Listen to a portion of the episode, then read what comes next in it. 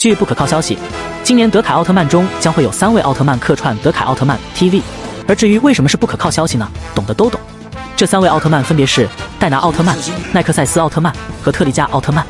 我们先来谈戴拿，他的宇宙街溜子的精神被德凯完美继承，所以说他在德凯奥特曼 TV 中登场应该是板上钉钉的事。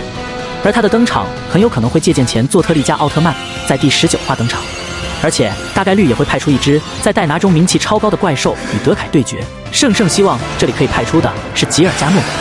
在德凯奥特曼不敌的情况下，戴拿奥特曼就会出手相助。那么既然谈到了戴拿奥特曼，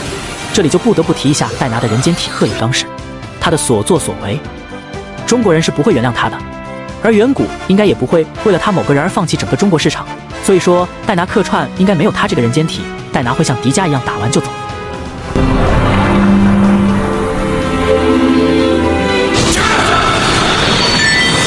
一部奥特曼中客串三位奥特曼也不是什么稀奇的事，以前的咱就先不说，就拿前年和去年泽塔奥特曼和特利迦奥特曼来说，捷德奥特曼在泽塔奥特曼中客串了三集，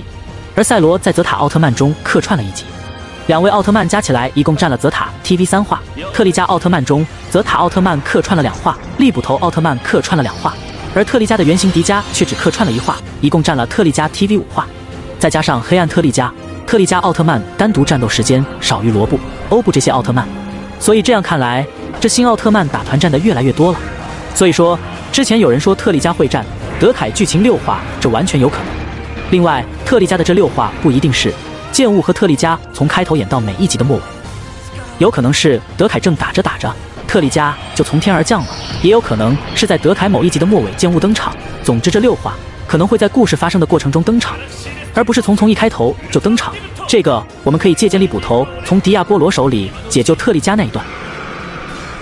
最后，我们来说这个奈克赛斯奥特曼，也就是诺亚的幼体，他登场的可能性还是比较大的，毕竟奈克赛斯奥特曼的粉丝也比较多。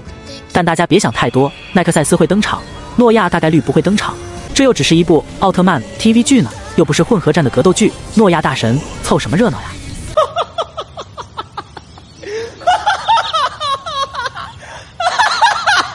而奈克赛斯的登场方式大概率可能会借鉴艾克斯奥特曼中奈克赛斯的登场方式，也就是这样。